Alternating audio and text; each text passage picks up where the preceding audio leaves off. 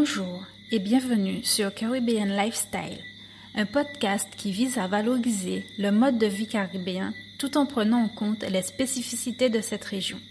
Je suis votre hôte Anaïs et je suis originaire de l'archipel de la Guadeloupe. Dans l'épisode du jour, euh, j'accueille Florence Dupuis, qui a un parcours que je qualifierais d'atypique. Bonjour Florence, comment vas-tu? Bonjour Anaïs, ça va, merci. Et toi? Je vais très bien, merci. Est-ce que tu peux te présenter aux auditeurs? OK, je me présente Florence Dupuis, je suis la présidente de l'association K-Express. C'est une association dont la mission euh, s'ancre dans ce que j'appelle l'éducation. Elle intervient dans plusieurs secteurs éducatifs. Ça peut être l'éducation à la culture, l'éducation à l'économie, mais en tout cas, on s'axe actuellement à deux, deux secteurs, c'est l'éducation à l'environnement et à la santé. Donc moi-même, voilà, je viens de ces deux secteurs-là. Voilà, j'ai un parcours professionnel et de formation qui s'ancre dans ces deux secteurs-là. D'accord. Euh, est-ce que tu peux présenter un des projets que vous avez réalisés à travers l'association? Alors, euh, le projet de l'association, c'est vraiment euh, de la mise en place. C'est, comme je disais tout à l'heure, là, c'est vraiment de l'éducation à l'environnement et à la santé en ce moment. Et, ça, et elle s'inscrit dans la mise en place de deux ateliers. Un atelier en direction de tout ce qui est mineur en Guadeloupe, on appelle ça les ateliers d'activités éducatives à l'environnement et à la santé pour les enfants, où vraiment on, on inscrit les enfants dans un parcours pédagogique toute l'année et de manière ludique, ils, sont sensibilisés à, des problématiques autour de l'environnement, de la santé. Mais parallèlement à ça aussi, c'est un travail qu'on euh, fait au niveau de tout, de tout public. Euh, à travers d'autres ateliers qu'on a mis en place autour de professionnels qui s'appellent les ateliers d'activités euh, collaboratifs éco-solidaires et où euh, l'idée, c'est de vraiment d'être dans une démarche de promotion, valorisation de l'environnement, préservation, euh, en allant chercher des déchets, en allant chercher euh, tout ce qui se gaspille sur le territoire et de le revaloriser, de le transformer. C'est vraiment un travail de réemploi, de réutilisation que je dirais. D'accord. OK. Quel type d'objet que l'association a pu réaliser en revalorisant les déchets, justement? Alors, l'association travaille beaucoup autour, je vais dire, de deux axes. Un premier axe que je vais appeler euh, euh, tout ce qui est euh, accessoires, art, artisanat d'art, tout ce qui est artisanat, tout ce qui est artisanat d'art, c'est-à-dire accessoires, décoration de maison, tout ce qui est utilité. Mais voilà, on travaille aussi beaucoup, on fait un grand travail de développement autour de tout ce qui est maroquinerie bois, que ce soit avec euh, les chutes de bois, proprement dit, les essences de bois de Guadeloupe, ou euh, vraiment le bambou. Voilà, on travaille beaucoup. Euh, la maroquinerie, c'est la fabrication de sacs. Donc, on travaille beaucoup sur ce type d'activité depuis maintenant 3-4 ans. Je confirme. J'ai effectivement un sac de cas express et je confirme que c'est un type de sac que je n'avais jamais vu autre part. De par la forme du sac, et euh, les possibilités qu'on peut faire avec l'utilisation. je me souviens qu'on peut avoir un modèle assez basique qu'on peut un peu customiser avec euh, ce qu'on veut, ou on peut avoir des modèles un peu plus spécifiques, si je ne me trompe pas. Voilà, alors c'est vrai que nous, euh, à l'association K-Express, cette revalorisation se fait pas de manière non réfléchie, je dirais. C'est vraiment un processus. On a vraiment mis un processus de fabrication, de production en place pour s'inscrire dans du long terme, dans du développement durable, euh, comme il se veut. Euh, face aux enjeux qui se jouent. Et c'est vrai que les sacs concrets, euh, ils font l'objet, pas que les sacs, mais l'ensemble des choses qu'on fait autour des articles, des créations qu'on fabrique autour des déchets, eh bien, ils se font dans une démarche de développement durable, c'est-à-dire c'est du, long terme, c'est réfléchi, il y a vraiment, c'est posé, ce sont des créations qui font l'objet d'un travail de recherche et développement et qui fait que nous, on produit euh, quasi des créations, quoi. C'est même pas, voilà, c'est, des fois, ça frôle l'œuvre d'art. Et d'ailleurs, on est détenteur de la marque Esprit Parc des parcs nationaux euh, de France en ce sens. Et euh, parallèlement à ça aussi, euh, le fait que le, ce travail de création permet de financer le travail, comme j'ai dit préalablement, euh, d'éducation à la santé et à l'environnement pour les enfants. À ce titre aussi, nous, on a, on a été distingué au niveau de l'UNESCO dans le cadre des trophées des réserves de la biosphère, qui est une distinction qui est mise en place dans le cadre du programme MAP de l'UNESCO. Donc, euh, vraiment, c'est un travail reconnu aujourd'hui. Ce que l'association K-Express fait, ça, ça s'ancre tant au niveau local, national et international. C'est super. Félicitations pour cette distinction. Merci pour nous. Tu as parlé au début de l'insertion des jeunes à travers l'association et à travers les activités. Euh, c'est un sujet d'actualité en Guadeloupe. On ne l'a pas précisé au début de l'épisode, mais l'association K-Express est une association basée en Guadeloupe, plus précisément dans le sud Bastia. Donc, je reviens euh, à mon propos sur l'insertion des jeunes et l'éducation euh, des enfants. Est-ce que tu peux partager un exemple de jeune ou d'enfant qui a été vraiment touché par les actions de, l'association, c'est-à-dire euh, ce que ça lui a apporté, quelle valeur ajoutée que ça lui a apporté, qu'est-ce que ça lui a permis dans son parcours de jeune ou d'enfant. Alors, euh, je vais parler d'une jeune, euh, ben, je vais parler d'une jeune qui a été récemment intégrée à une de nos activités, les ateliers d'activité éducatifs sur l'art, c'est la peinture, c'était autour de la peinture. Elle s'appelle Emma, Emma Belair. C'était vraiment une vraie victoire pour nous cette année. Au fait, c'est une jeune, euh, elle, est, elle a 16 ans, mais c'est une jeune fille qui est née prématurée et qui est donc à, pour effet secondaire. Elle a subi tous les effets neurodégénératifs de la prématuration, ce qui fait qu'elle a beaucoup de problèmes jusqu'à maintenant, psychomoteurs, euh, voilà. Elle a des problèmes neurodégénératifs.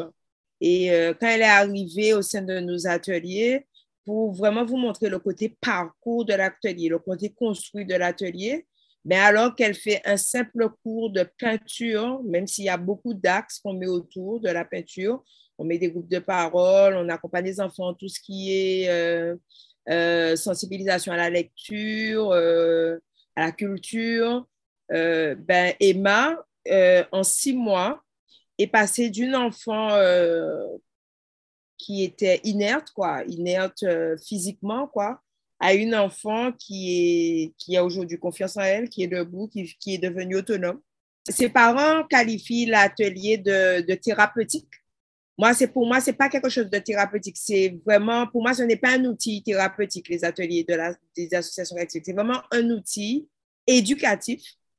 C'est-à-dire que ce sont des ateliers qui tiennent compte de l'individu, de ce que l'individu peut être, peut apporter et qui s'adapte à ça pour l'emmener vers quelque chose, des enjeux de société, pour qu'il soit sensibilisé et pour qu'il s'exprime dedans. Et c'est ce que Emma a réussi à faire.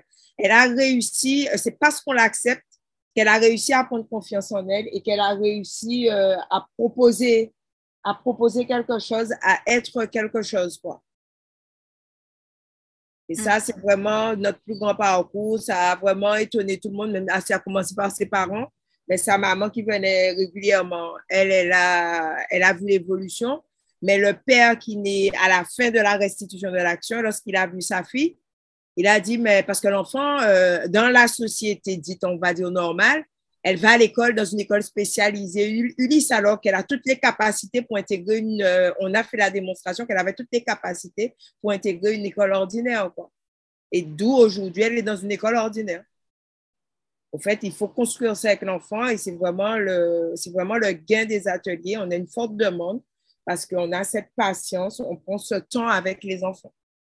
Super, c'est vraiment quelque chose d'extraordinaire ce qu'elle a pu faire en peu de temps. Peu de temps, ça s'est fait exactement six mois, cette évolution. Wow.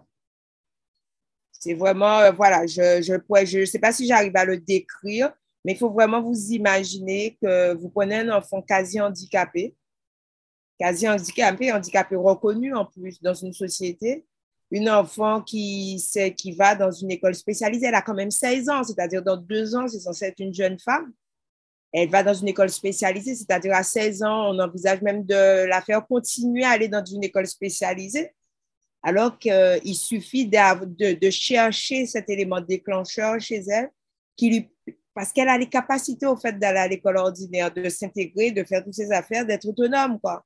Mm. Et nous, à l'association Cas Express, on prend ce temps de construction avec l'enfant, mais à travers un volet éducatif, parce que nous, on est convaincus que c'est ni de la prévention qui a lieu d'être fait, c'est ni euh, mon personnel, comme on appelle ça, mais c'est vraiment un processus d'éducation.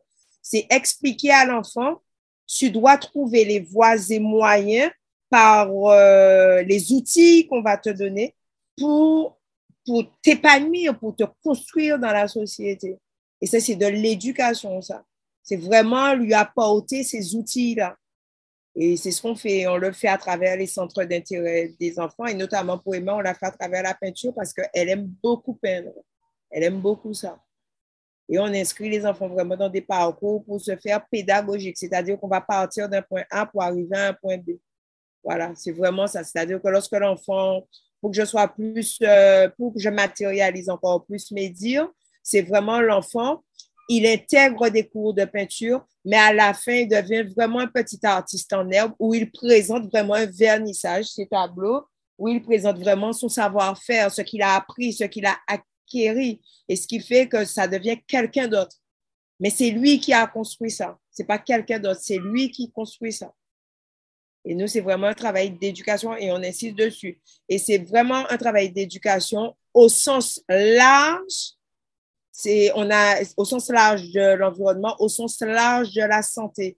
Parce qu'avant, tout était très enclavé, c'est-à-dire quelqu'un qui fait de la santé fait de la santé, quelqu'un. Mais aujourd'hui, on a compris que l'impact, que, au vu des enjeux qu'on a face à nous aujourd'hui, on est obligé de travailler en transversalité. On ne peut pas travailler la santé en restant seulement dans la santé somatique il faut travailler la santé de manière globale, c'est-à-dire comme le prévoit l'OMS aujourd'hui, l'Organisation mondiale de la santé, c'est-à-dire le bien-être de l'individu dans son environnement. Ça veut dire quoi? Tu dois travailler tu dois travailler l'individu, mais tu dois travailler l'environnement de cet individu. Et dans l'environnement, il y a tout. C'est un environnement économique, un environnement social, un environnement naturel, un environnement financier. C'est tout cet environnement qu'il faut travailler.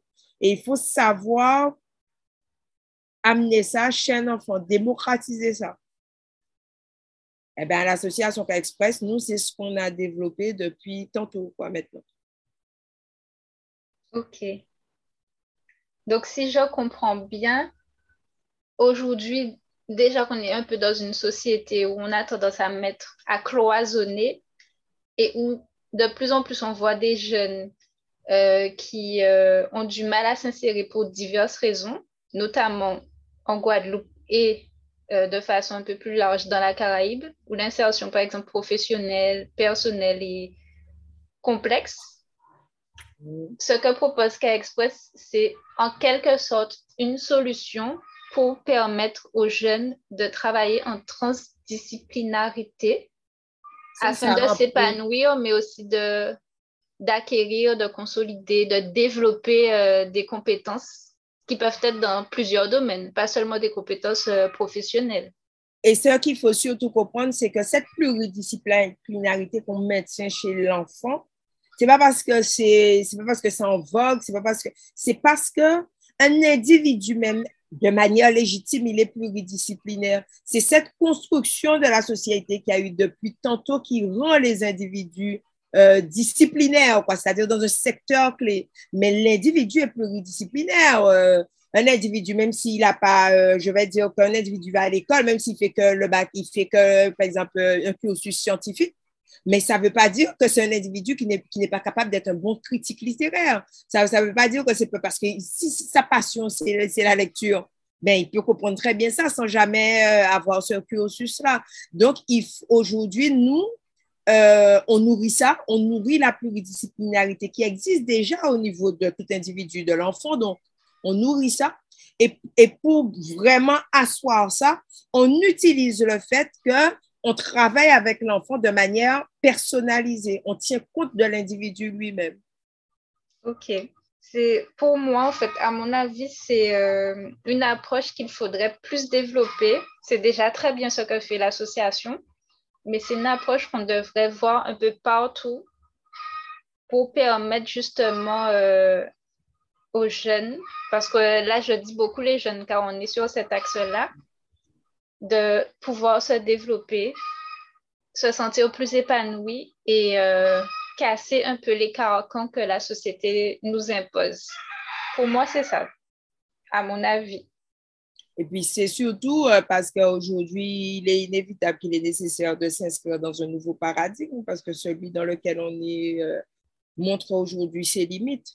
Et ce nouveau paradigme nécessite euh, de revenir à cette chose simple qui est la multidisciplinarité des individus, la capacité des... Parce que c'est tout. Chaque fois qu'il y a eu... Qui, chaque fois que euh, les besoins de transition se sont avérés nécessaires, c'est dans la créativité de l'homme qui va aller puiser pour pouvoir, comme on dit, redonner sens, reconstruire, réinventer. Et ça, ça passe indispensablement par de la pluridisciplinarité. Ça, c'est indispensable. Par la diversité, par la différence, par l'acceptation de chacun. Exactement. Là, je vais passer à des questions un peu plus spécifiques euh, au podcast. Euh, il faut savoir en fait que l'essence même du podcast est de valoriser euh, le mode de vie caribéen. Mhm. Donc, c'est ce qu'on a fait avec la présentation de Cas Express, tout en mettant en avant des parcours inspirants afin que ceux qui écoutent le podcast puissent s'inspirer, puissent agir, puissent trouver, euh, comment je dirais ça, une source d'inspiration.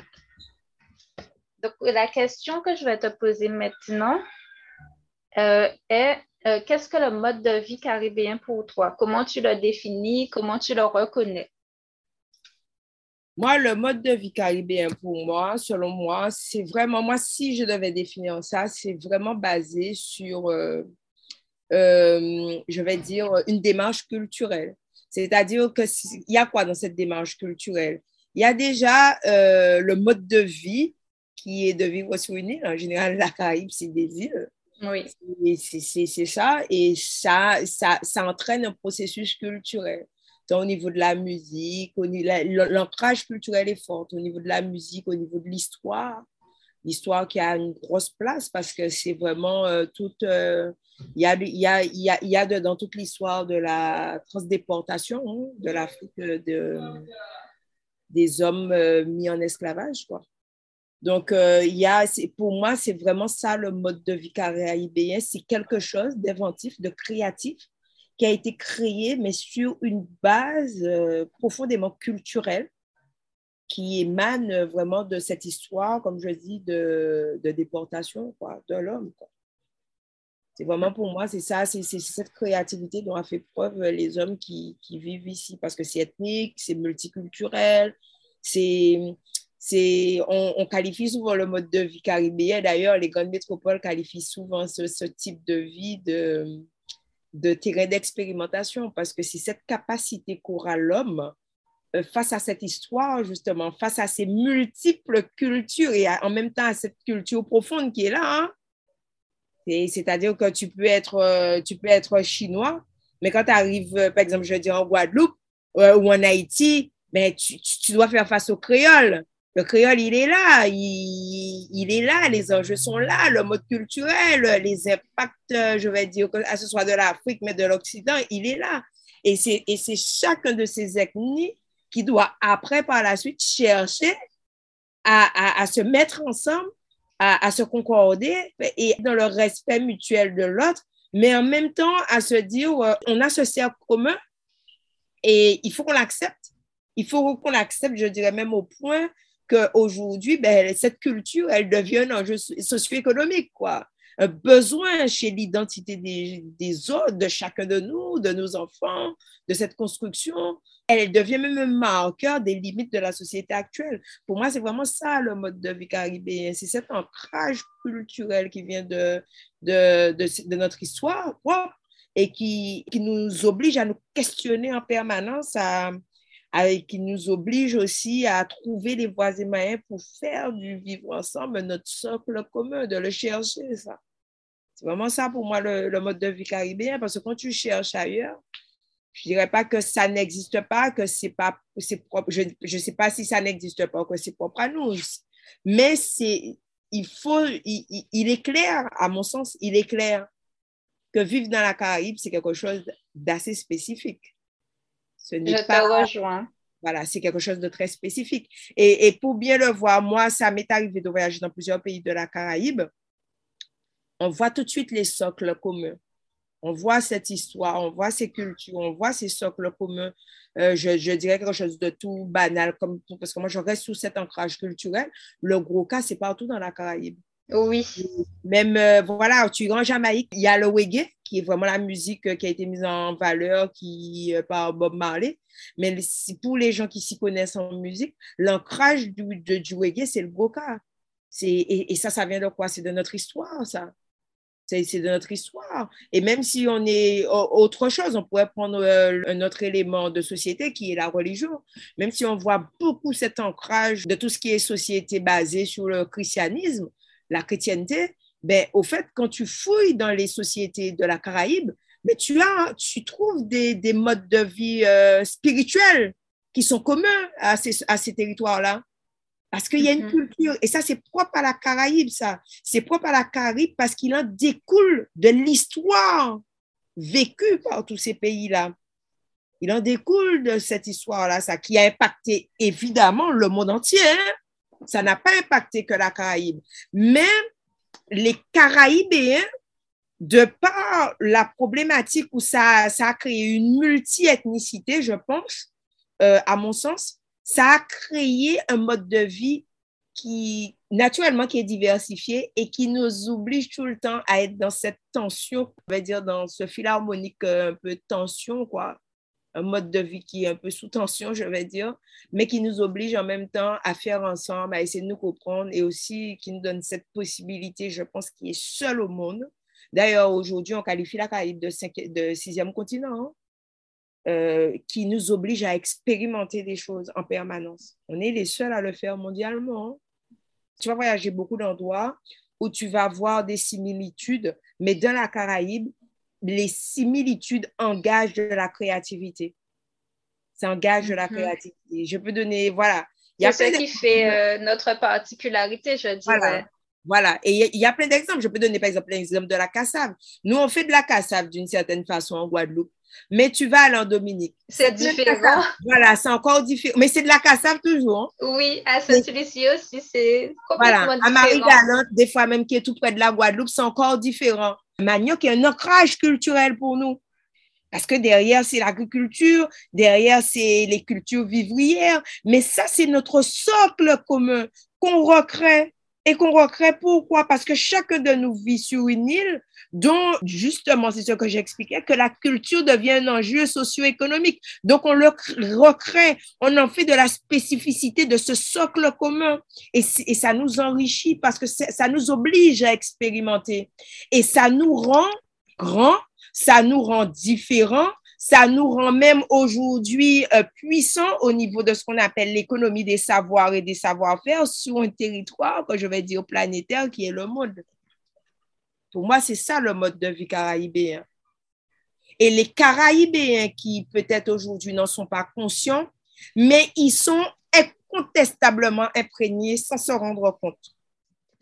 C'est ça le mode pour moi de vie caribéen. C'est cette diversité qui va t'amener à la création malgré toi tout ce que tu as dit, c'est vraiment très intéressant. Et euh, j'espère que cela pourra susciter la réflexion chez nos, auditeurs. Euh, on arrive aussi à la fin de l'épisode. Je tiens à te remercier, Florence, pour euh, ce partage riche qui a suscité pour moi-même déjà une réflexion sur comment je vois mon identité guadeloupéenne, mais aussi caribéenne. Euh, je voudrais te demander, est-ce que tu as quelque chose à ajouter par rapport à l'épisode ou au podcast en général? Ben, moi, la seule chose que je vais rajouter, Anaïs, c'est déjà te remercier, mais aussi surtout dire aux auditeurs qu'à mon sens, que pour moi, au vu de tout cela, Les grands défis qui qui, qui s'annoncent pour la Caraïbe, c'est la coopération. C'est cette capacité que chaque île, dans sa spécificité, pourra faire, qui aura, qu'on revienne à ce socle commun qui pourra nous faire être ensemble. Parce que l'un de nos défis sera vraiment, véritablement de nous poser en tant que Caribéens comme véritablement le sixième continent du monde. Et de créer des liens solides entre nous. Voilà. Exactement. la coopération. Ce sera ça notre grand enjeu. C'est vraiment de nous. Et c'est pour ça aujourd'hui qu'il y a l'enjeu qu'on puisse se parler, c'est-à-dire linguistique, qu'on puisse se parler pour vraiment venir opposer ça, parce qu'il faut savoir que cet enjeu va nous emmener vers quelque chose de nouveau, de puissant, de distingué, d'incontournable, mais planétairement. Superbe émission. Je te remercie euh, d'avoir pensé à l'association K Express pour intervenir euh, au sein d'un tel euh, podcast. Pour moi, tout ce qui met en valeur l'espace géographique caribéen, pour moi aujourd'hui, indispensable. Ça fait partie des socles de coopération, des éléments fondateurs pour euh, avancer sur euh, la coopération, les enjeux actuels, qu'elles soient environnementaux, santé ou autres secteurs. Je te remercie, Florence. Si nos auditeurs euh, souhaitent avoir plus d'informations sur euh, l'association K-Express, comment ils peuvent te contacter ou contacter euh, les membres de l'association? Alors, tout ce qui est médias, comme on dit site, si vous voulez avoir de la communication sur nous, ben, vous vous rapprochez des sites du Parc national de la Guadeloupe, on y est très bien représenté, ou de l'UNESCO. Ou sinon, vous pouvez aussi nous contacter au 06 90 291 502 ou aussi par mail où on est beaucoup plus réactif par message, c'est-à-dire kexpress.gpe.gmail.com. Voilà, comme ça se prononce, kexpress avec un seul S à la fin, .gpe.gmail.com. Je fais confiance à Anaïs pour mettre... Euh, sur Ce sera dans la description de l'épisode. Effectivement, toutes ces informations euh, seront dans la description de l'épisode. Je te remercie encore, euh, Florence, et merci à vous, chers auditeurs, de nous avoir écoutés et à bientôt dans un prochain épisode. À bientôt, Anaïs. À bientôt, Florence. Si cet épisode vous a plu ou a attisé votre curiosité, vous pouvez le partager avec vos proches. Je vous invite aussi à le noter et à laisser un commentaire sur la plateforme où vous écoutez vos podcasts, ou encore à donner votre avis sur le compte Instagram at caribbean.lifestyle.podcast. Je vous remercie de votre écoute et je vous dis à bientôt.